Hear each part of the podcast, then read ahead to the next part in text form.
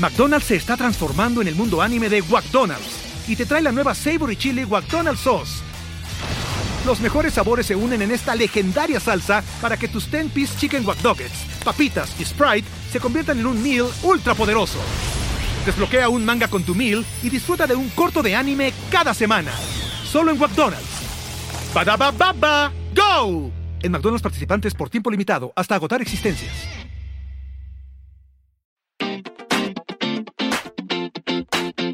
Si eres de las personas que quieren empezar su propia empresa, si quieres trabajar en un startup o simplemente quieres seguir aprendiendo el mundo de negocios, quiero recomendarte un podcast. El podcast se llama Fundadores y lo conduce Alex Galvez.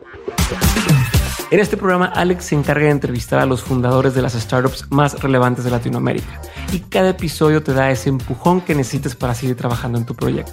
Además, como Alex tiene ya mucha experiencia en el mundo de las startups, pues ha invertido en al menos 40 startups distintas, sabe perfectamente por dónde llevar la conversación para extraer de sus invitados aprendizajes y herramientas prácticas que puedes aplicar tú en lo que estás construyendo.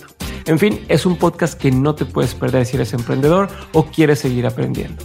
Busca fundadores donde sea escuches podcast y si no sabes con qué episodio empezar, como yo creo que todos son buenos, te recomiendo que empieces con el más reciente. Escucha Fundadores en cualquier plataforma de audio o en fundadorespodcast.com.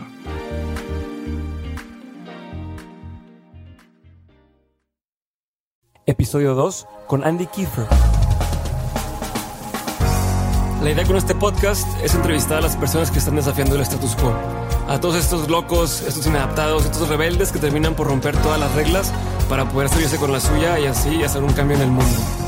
Mi nombre es Diego Barrazas y esto es Dementes. So, who are you, Andy Kiefer? uh, okay, uh, so yeah, my name's Andy, Andy Kiefer. I, I'm the managing partner for Agave Lab Venture Fund. It's a It's a seed stage um, venture capital firm and incubator located in Guadalajara. And uh, before I did this, um, I was in San Francisco for approximately 15 years, and I did a series of startups there. Um, maybe I guess it's four or five of them. Uh, some of them are quite successful. we did one called uh, Broadbase that uh, raised 320 million dollars in the public market we did a secondary offering, took it public, uh, you know, the whole thing, sold that one. Did uh, one, two, three, four others. Um, the last company I was with was called Visible Path, and it was a, a startup funded by a venture a venture firm called Kleiner Perkins, one of the big ones. And sold that one off in, uh, I guess it was going back uh, almost 10 years now. And at the end of that, uh, that period, I just, uh, I guess, just had done all I wanted to do in San Francisco and was looking for something fun to do. And my wife and my two kids and I just decided, why not Mexico? So we just pointed south. We had no idea where we were going to go. Had no idea. Uh, we didn't speak Spanish. We didn't uh, have any. You didn't just. You didn't know which city you were going to go. Nope. Nope. We put our we put our house in the market in San Francisco and sold it, and we still hadn't decided where to to move to. We looked at a couple places. We thought, you know, um, I'm a pretty avid surfer, so I wanted to be near a beach. Uh, so I I looked at some places on the beach. My wife said, "No way, I want to be in a city." So that really limits it to you got Monterrey, uh, Mexico City, and Guadalajara, and then it starts to fall off with regard to population. So uh, Mexico City was just too much of a chingadera.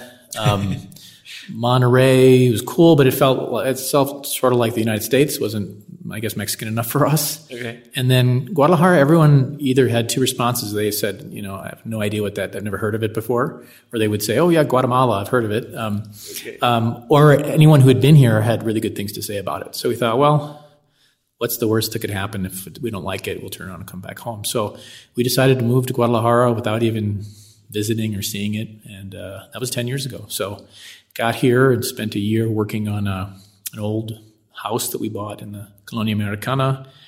Um, my original approach was I was going to retire.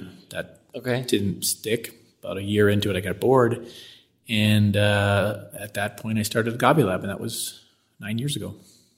Okay. So, what exactly did you do in, in Agave Lab? Yeah, there's two things. Um, it started out, oddly enough, is when I got down here, I got a lot of calls from my old CEO friends in um, San Francisco saying, "Hey, I just raised $150,000, and in San Francisco, that doesn't go very far. And they said um, also really hard to hire engineers and people in, in the Bay Area. So they said, could you put together a team of uh, engineers, designers, product managers, whatnot, and help us get our product um, from this idea stage to an actual fielded, you know, MVP type product that we could get customers on. Um, and so I did that. So I did it. Uh, we took equity, and, and, they also paid us okay. for that. And I would help them get that product out, both sort of identifying like what the product would actually be from the basic idea through the development, through the launching. And then those companies would go on and get, uh, using that early technology, they would get um, some funding, generally um, in the Bay Area. Mm-hmm. And then they would hire a dev team in San Francisco with that money, and then we would transition the engineering and technology and product over to them, and then we'd do another one. And we did a lot of those. We did maybe 40 of them or so.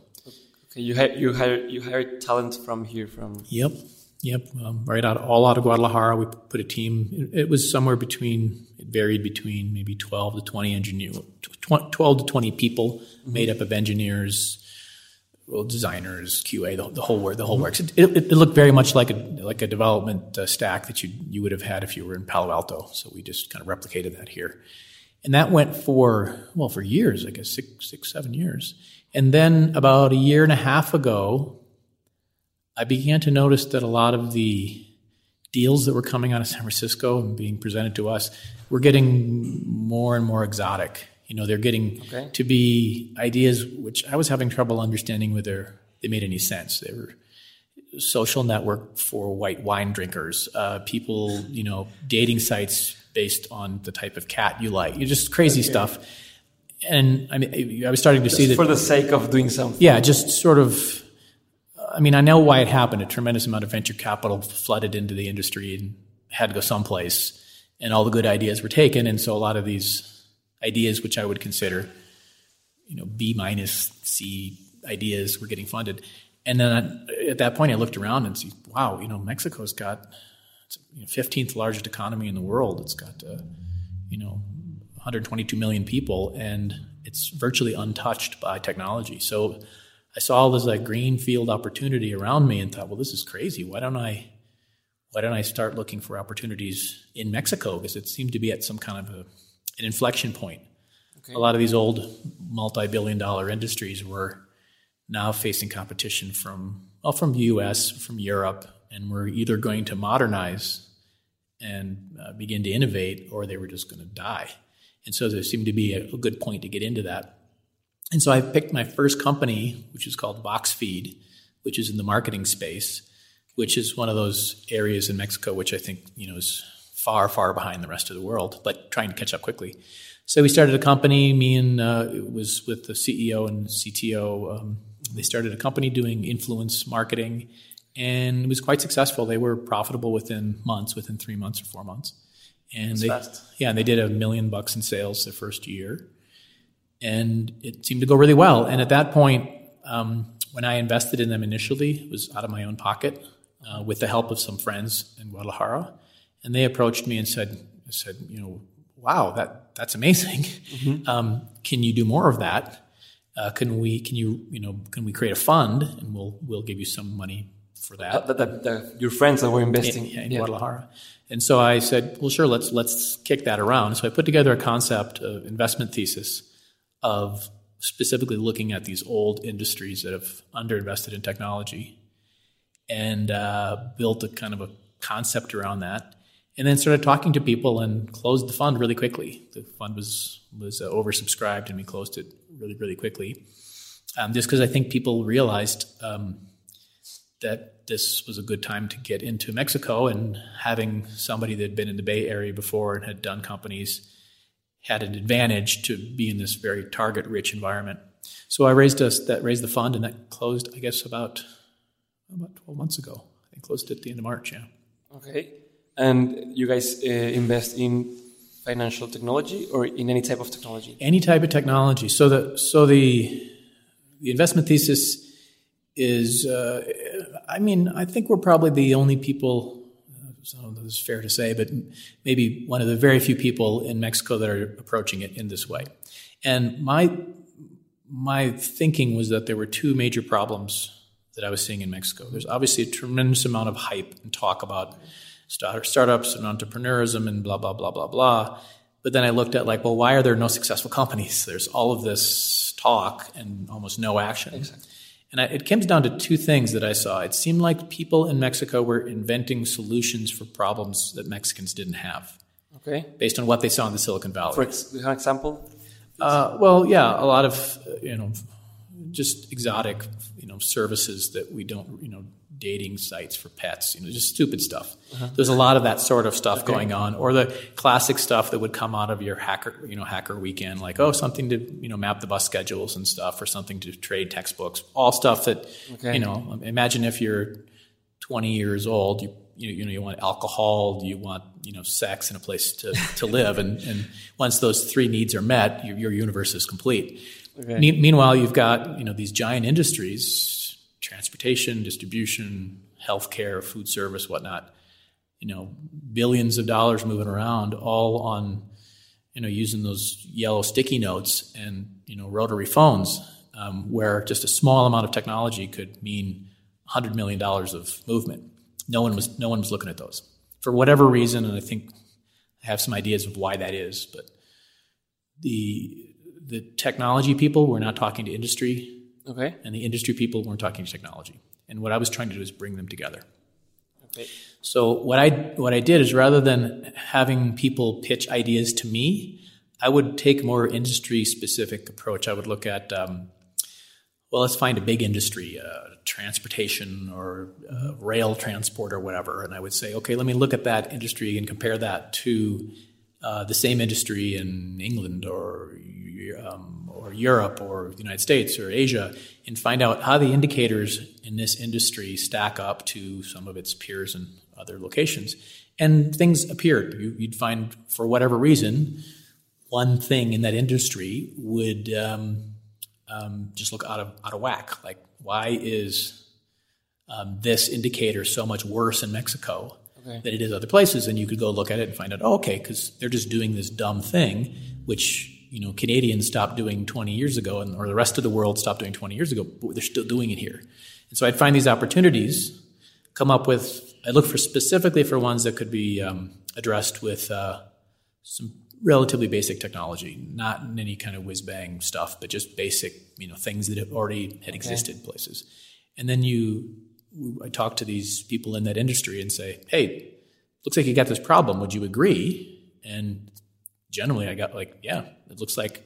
If I compare what's happening in other other countries, mm-hmm. yeah, we we do overspend here or under earn here. Um, and then I would say, you know, we could probably fix this by just doing this little tweak. And if I did that, you told them the answer. Yeah. Okay. And I said, if, if a company like that existed, would would you be a customer? You know, one. Number two, um, do you think you'd ever buy a company like that if, if it ended up being profitable? If I could get like some positive answers on that, then I would go back and I create a company. I mean, I just build one. Okay, so it's um, like a reverse way of doing things. Exactly. I don't wait for ideas to, to come through the door here. I don't you know, I don't look for ideas and then go justify the idea based on the market. I look at markets and say, okay, what kind of business makes sense given the market dynamics that we have?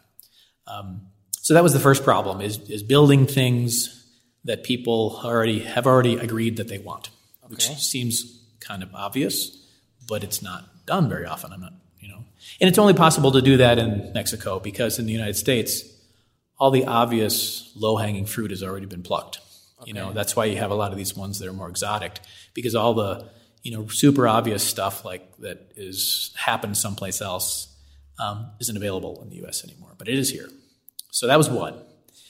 The second thing I, I saw was that since we don't have like a history of startups, you know, mm-hmm. um, it's hard to find people who have.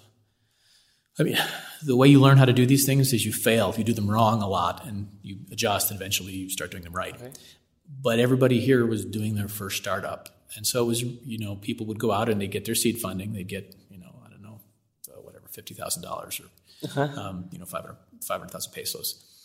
And then they'd spend about six months just kind of fucking around trying to figure out business cards and well yeah well not, and i don't mean to think that that say, say that that's wrong. I mean everybody would do that. You just don't i've seen all these entrepreneurs like they're 26 year old kids they get $50000 they're like okay thank you. And then there's this look in their eye like what do i do now? I have no idea what i'm supposed to do next. Okay. i mean it's not like that you can turn to your friend and say hey what do i do now? Because he doesn't know either. I've always said like in you know in san francisco if you want to like um, learn how to you know structure a convertible debt note ask mm-hmm. the guy at starbucks that's making your coffee because everybody in the bay area has been involved in a startup in one way or another so there's just this okay. societal knowledge where you can pretty Basic, much yeah. you can go anywhere and get a bunch of different opinions on how to do it here you know you don't have that so instead of you know giving them money and then allowing them to stumble for six months mm-hmm and at the end of the six months, generally they're kind of getting their feet underneath them and are ready to go, but then they're out of money and no one's going to fund them for the second round. Okay. So I saw that happen over and over again. So instead, I have a team here, the same team that we used to build those applications for San Francisco. Um, I put the money in. I put 100000 is generally my seed investment. Mm-hmm. And then um, I use my team here. 100000 US. US dollars. Yeah. Um, I use my team here to build the product. So on the first day, I know that the product is going to be structured well from an engineering perspective. I know that the way that we're going to define the product requirements document is going to include things like acceptance criteria and test cases and all the stuff you, you will eventually need. You will eventually learn you need those after years. Okay. We, we already know that, so you can start on a really stable footing. Okay. So day one, we're, we're off to the races. And the reason that's so important is you remember I have a bunch of customers who have already said, I'm ready. We need it. Yeah, so get this thing to me as quickly as possible. Okay. You screw around for a year, those guys go elsewhere, they do other things. Mm-hmm. So I will immediately start delivering a product. And my goal is to get the first product out the door in a matter of weeks. Even if it's just a, a kind of a, a demo-y thing that yeah, I can get in front of the customers. You want to get those customers in with their looking at it to, to not only provide feedback, but to get them feeling like they're on the team. Okay. So it's really helpful. It also works well because if you, you well, the next step is once I get that rolling, is we recruit entrepreneurs into that process. Okay. So I need to find, if I don't have a CEO, I need to find one for that idea because okay, I'm so not, you choose a CEO, like yes, like if it was like a, a hire one. Okay. And I hire a CTO and I hire a VP of engineering and I hire a server engineer and a QA person and we bring all those people in and we sit them down next to their counterparts who are already doing it and know how to do it. So I'll hire a, you know, for example, a Node.js server developer guy uh, to sit next to my guy who's doing the same thing, and they'll share a keyboard for six months. So it's extremely intensive. So it's six months of eight hours per day at least of you know pair programming, and through that process, you not only learn. I mean, most of the people you hire know how to code. Mm-hmm but learning how to code is a very small part of being successful in this industry. Okay. It's uh, learning how to structure the coding process, like how to write test cases and how to, you know, um, uh, ask for help, how to um, just the whole process beyond just writing the code and all the work, like the way of work, Scrum things, exactly, exactly, agile, agile, and exactly how to write a use case, how to uh, read a use case and write code that satisfies that use case. I mean, all of these these little details, they, those are things that aren't really taught. You know, usually, generally they just teach you basic coding, and that's a very small percentage of of what okay. actually needs to be done. So through this whole process of six months, not only does this person learn the best practices in coding, but they also learn like how to be a startup, what that means to be a Node.js developer in a startup environment, and you know the, the whole process. So that's from a development point of view. But the same thing is true with the CEO. CEOs generally, my C, the CEOs are the ones I've hired have been in their 20s. And, you know, they, they don't have a lot of life experience. They have a lot of energy, mm-hmm. um, a lot of native intelligence, willing to work real hard, but just basic stuff like um, how to structure a meeting, how to make a meeting with somebody, and like how to just just stuff that you'd think like, you know, I've been doing it for so many years, it just seems second nature. But just some of this stuff, like, oh, going on a business trip to the United States. Well, they've never done that before. How does it work? like, yeah. you know, you got to get a passport and a visa, and then you got to book a hotel, and then you know all that's basic, simple stuff. Um, it's a six months six month kind of crash course, like MBA, how to be a startup CEO. So, Amazing. and then for six months they work here. We we uh, shoot for profitability before that, and at the end of the six months, um, our team begins to step back, and their team steps up, and they take off and run with it, and then we do another one. And and these guys go out. They go out, yeah. Like VoxFeed, for example, I guess six months ago or so, or four months ago, moved out. They have an office here in Guadalajara. They have an office in, in uh, Mexico City. They're about 45 people now. They're growing, and I still go and visit with them at least once every other week or so to see how things are going and offer guidance. But slowly but surely, they're maturing. So you're not like incubating a company; you're creating companies from Yes. zero, The better- and, and, and make them. The better way to look at it is to do the same sort of thing that you know Henry Ford did with cars. It's a it's an assembly line. Okay. We manufacture startups, and it would be foolish to take every startup and uh, approach it if, as if it was a brand new thing. Ninety-five percent of what you do for a startup is the same shit. You know, you hire people, you fire people, you pay them, you get a bank account, you you know do IP assignment agreements, you talk to you know blah blah blah. You do a balance sheet. That's all the same. The, the, what's in them is maybe a little different, but the but most of the stuff you shouldn't have to invent that every time you do it, and that's that's most companies fail in in that way. Um, just the basic blocking and tackle tackling takes either they don't know how to do it or they spend so much time trying to get it that they don't have enough time to spend on you know the product part. Okay, so on, that note, um, what are we doing wrong right now? Like uh, entrepreneurs in Mexico, people who have startups, what do you think are the, the most um, basic errors we're making? well, Or in general, what do you think is wrong with this? nothing. I mean, nothing. I mean, nothing's wrong. It's just early, you know. Like. I mean, I've been here for ten years. Uh, five years ago, people you'd say startup, they didn't know what the hell you were talking about. Okay. So I mean, it's not surprising that we don't have like a you know a Google of Mexico. I mean, Google didn't exist five years into the Silicon Valley. I mean, people even look at like Netscape as the start of the modern Silicon Valley, but they forget that there was 30, 40 years before that. I mean, there was computer companies, the chip manufacturers. I mean, those are all precursors to a startup world. And it happened very, very slowly. So we're looking at 40 years of history.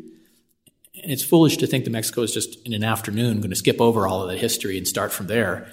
There's a, there's a lot of iterations that need to happen. I mean, I'll give you some you know pointers that I would you know maybe that I hear a lot over and over again. The, the, biggest one, and this is just usually just crushes entrepreneurs when they come to pitch to me, is your idea is effectively valueless. The idea you come up with has zero value, and it's a hard thing to internalize. But execution is everything. I mean, I, I will take. A, I mean, look at Google. That was the dumbest idea in the world. Okay. When they, I, I, I, I talked to them before they launched, and they said we're going to do a search engine. I'm like, "W- wait a minute. There's there's Alta Vista, there's InfoSeek, you know, there's there's you know two dozen startups that were working on a that had a head start already on in, in the same search space. They were all failing. They're all going out of business. And they said, well, we're going to do another one, but it's going to be better. And everyone said, like, you're insane. There's no way that's going to work. Um, so think about it. Like, uh, all of the ideas that you you think of that have been successful, um, it wasn't because the idea was brilliant. It was just really well executed, and there's a, just a tremendous amount of luck as well. Um, but you know, people come in into my office and they tell me the idea, and then they go, "Ta-da!" Like I'm done. I'm like, well, you know, every idea is equally idiotic and equally brilliant. It's it's more about okay, now that you've got the idea, tell me how you're going to connect the dots between that and actually a successful business. What are the tactical things you're going to use to be able to get to to be successful? What not not the big idea, but what are the specific tactics you're going to use to operate your business and be successful? Okay. Perfect. What, where do you think we're heading? Uh, like in in, the, in Mexico, especially, you were saying that that we were really um, a little bit behind, or a, a, lot behind um, on technology and stuff. And and what you're doing is trying to make it to make industries better with technology. Do you think it's working? Do you think more people are starting to do that right now? Uh, all of these uh, low fruit you were talking Low, about, low hanging fruit. low hanging fruit. Do you think we're already starting to take advantage of that, or are we still sleeping? Uh, I don't. I mean, yeah, this is a tough one. Um, you know, we talked about the banking sector.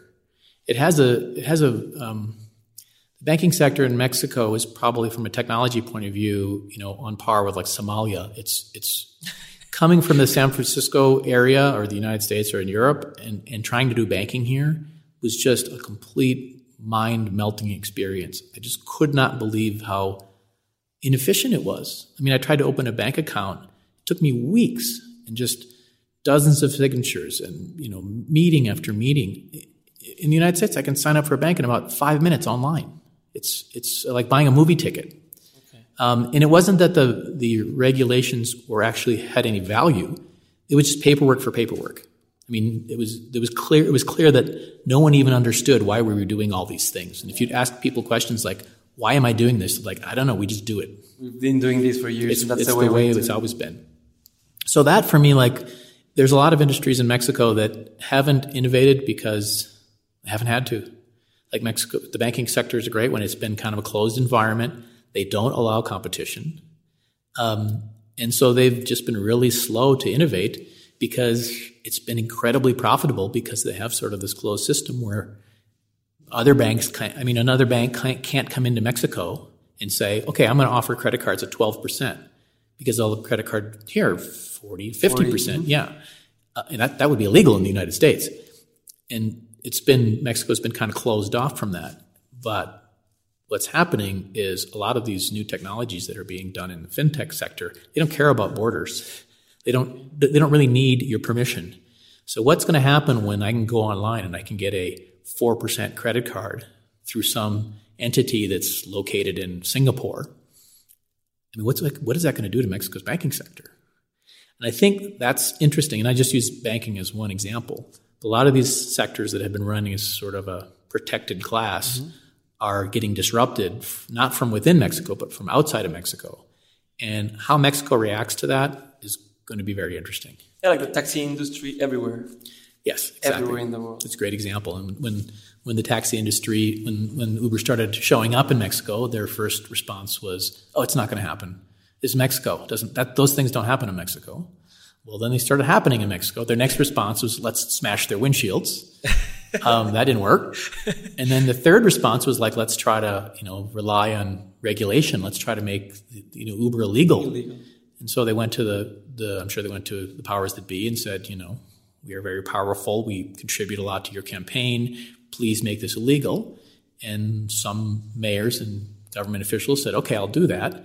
Uh, and then realized that their population was completely, you know, revolting, saying like, wait, we finally have a, a taxi service that's reliable and clean and efficient and affordable, and you're trying to take that away from us. You know, you're going to lose this election.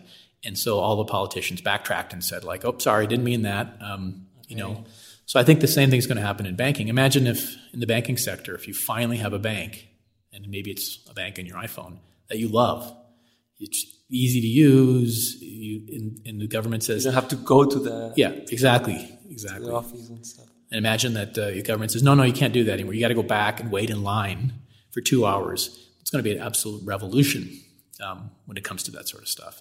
If so, so that's that's what's coming for Mexico. Mexico has relied on the fact that it's been kind of hidden and hasn't been part of the modern world and has been quietly left, left alone. Those days are over. I, I really see that Mexico is, for, for its own good, is going to be thrust onto the onto the world stage, and it's going to have to compete. Um, and that's what's going to drive a lot of innovation.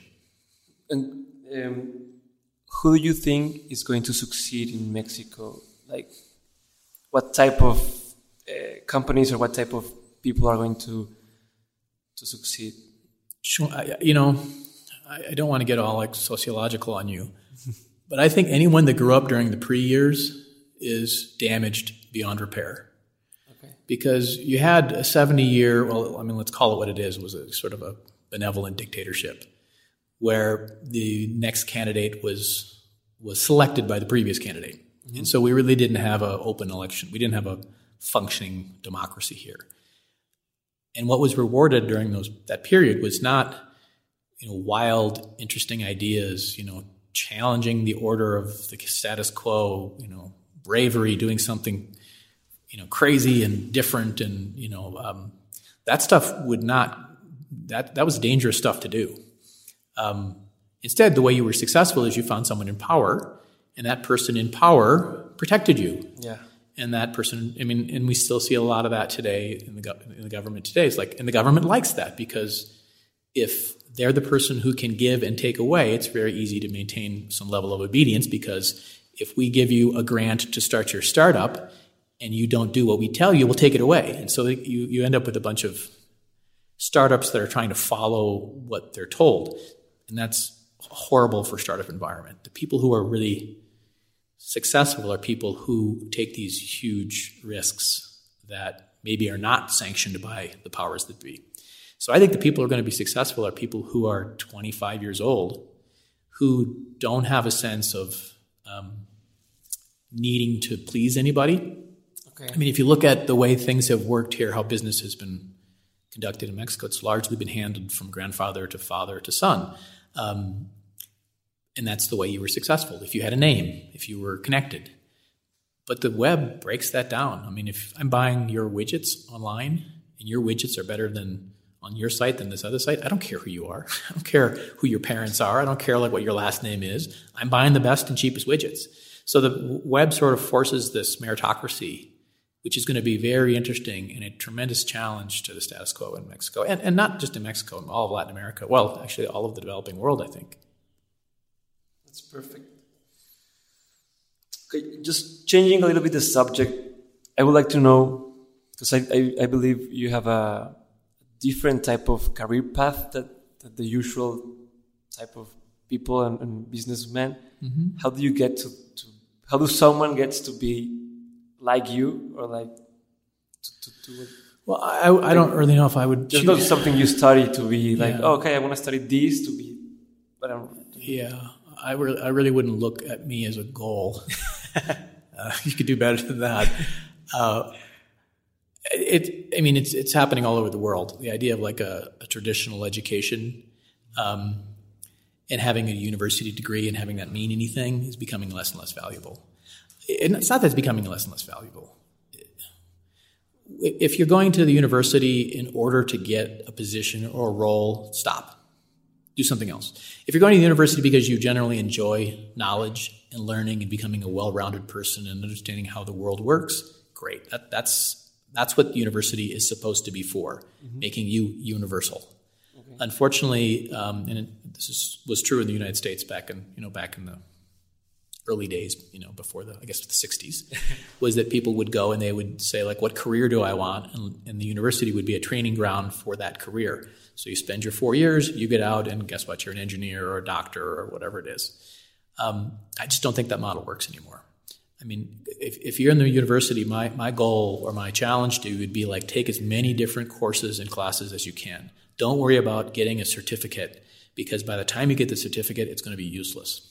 Anything that's taught in engineering courses in universities now is already out of date. by the time you get out, it's good, all of that specific knowledge you're gaining is going to be useless. What will be useful is your ability to learn. Okay. Your ability to be have an inquisitive mind and to look at new topics and understand things from different different perspectives. So a career path for me is is is learn how to learn. Learn how to be interested in new things. Be interested in things that are outside of your topic. Um, I think those those are the kind of university experiences that I'd like to see young people today follow. Perfect. And talking about role models, and you said you, you didn't, you wouldn't see yourself as a role model for someone, but do, do you have someone that had a tremendous impact in, in you when you were developing as a, as a business person or as a person in general? Who would it be? And mm, that's a good why? question. All of the role models I had were not business people yeah, there were. I, I, I mean, I, I had a. I mean, my big role models were these bon vivants, like people who um, generally enjoyed and found pleasure in um, what was happening in the world. Like they just were inquisitive people. They were, I guess, Renaissance people who tried different things. Like I'm going to try to try um, building a guitar. I'm going to try to, you know, run a triathlon. I'm going to learn how to surf. I'm going to, you know, go back and study algebra because it interests me. People who have a, just a thirst for, not necessarily for knowledge for knowledge sakes, but the people who realize that the world is this wonderful, munificent place where all of this great stuff is available to you, and people who really realized that that was available to them and took advantage of it. I like that a lot. That's, that's really good. And um, just about to, to end this mm-hmm. interview, what um, resources could you recommend people to read, or, or maybe books, or, or, articles, or movies, whatever? What what would you tell anyone who's starting their career as an entrepreneur, as a startup, or something, to to get their head around and start thinking about things? I would recommend not reading books okay. about entrepreneurship. Mm-hmm. Uh, I, you know, not recommending. I don't. I don't mean that. There are yeah. some good ones. Sure, knock yourself out. I don't. I don't find those as valuable as just um, just stop talking about it and, and, do it. I mean, you can ha- you can start, be successful um, or fail a, a new business in a morning. Like I see people talking about their idea of doing something and they talk about it for years and years and years. You're going to learn more in, 15 minutes of actually doing it that you will in that full year of talking about it. So just whatever it is you want to do, try it out and don't don't don't look at it as like a huge commitment that you're making, like something that you're um, you have to change your life and quit your job and and uh, move and completely reorient yourself. Just play around with it, experiment. Um, you know, let's just try to do this little thing with a goal of let's see if I can get seven likes on Facebook. Well, that's interesting. How did I get seven likes? That's interesting. Oh, I got 12. Wow. I, you know, I got 14. I, I doubled my quota. Just little teeny things just to see, just to learn because in the process of actually doing these small little experiments, you learn about yourself. You know, not, not only, not only do you learn what works, but you learn a more important thing. And that's like, what do you like doing? Okay. A lot of people want to be entrepreneurs, but they don't really like what to do what entrepreneurs do. You know what I mean? Like people say, like, uh, I want to be an entrepreneur. Yeah, what do you think that means? Because it has no meaning at all. Like exactly, yeah. entrepreneurs just, I don't know, they, they you know, they, there's nothing specific they do. They just, you know, run a business. And by doing those experiments, you can find out maybe you really like coming up with, you know, user experience, or maybe you like doing architectural stuff for products, or maybe you like social media, maybe you like sales, you'll find out what you like. And that will drive you to be successful. I mean, pay attention to more about like the things that you're doing that are giving you pleasure. Mm-hmm. Um, not so much what you what the title you're giving yourself, like, um, but like what are the processes that you go through that you look back and say, "Oh, this is cool. I like doing this." and other processes that this sucks. I don't want to do this anymore. And I, I, see a lot of people who want to be entrepreneurs, and then they start and they realize, whoa, I do not like this. This sucks. I, I need I need surety in my life. Everything here feels like it's up in the air. I don't have. There's no rule book. I'm, I'm having to make all this stuff up, and I don't like that at all. If if you're that kind of person, well, stop doing it. You know, like do what you like. Perfect. I wanted to end this interview by asking you to give us like three final advices or things to think about. Right? Just think you just gave me two really good ones, mm-hmm. which is start doing things, and the other one was uh, pay attention to what what you, like. like. Mm-hmm. So, do you have any last advice, or you would like to to end this interview with? Put me on the spot. I mean, I'm thinking about your your audience and your your listeners, like what what I would recommend for them and I don't want to sound like you know cheesy or um, like you know too over the top, but um, you know life is very short. Mm-hmm. Um, don't get too wrapped up about anything. Just I, I, hear a lot of people who are like startups and they're saying like, oh yeah, yeah, I've been sleeping under my desk for a week. You know, I haven't you know been out to lunch for five days. Um, I work twelve hours. Don't do that. I mean, enjoy your life you know, it's just, you know, eventually you get old and die. So if you should, you should enjoy your life. You, you really, you know, startup should be fun.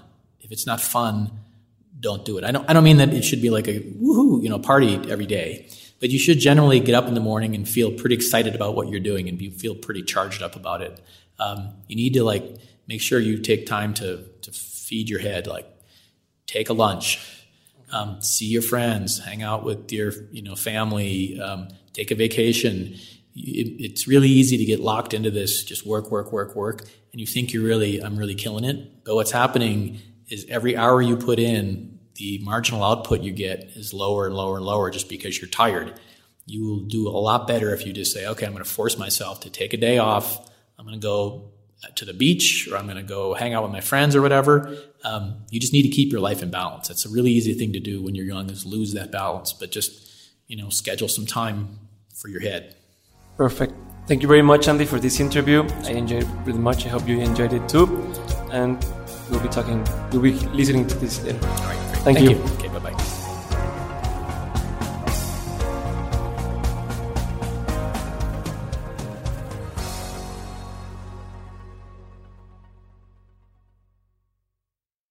With the Lucky Land slots, you can get lucky just about anywhere. This is your captain speaking. Uh, we've got clear runway and the weather's fine, but we're just going to circle up here a while and uh, get lucky. No, no, nothing like that. It's just these cash prizes add up quick. So I suggest you sit back, keep your tray table upright, and start getting lucky. Play for free at LuckyLandSlots.com. Are you feeling lucky? No purchase necessary. Void where prohibited by law. 18 plus terms and conditions apply. See website for details.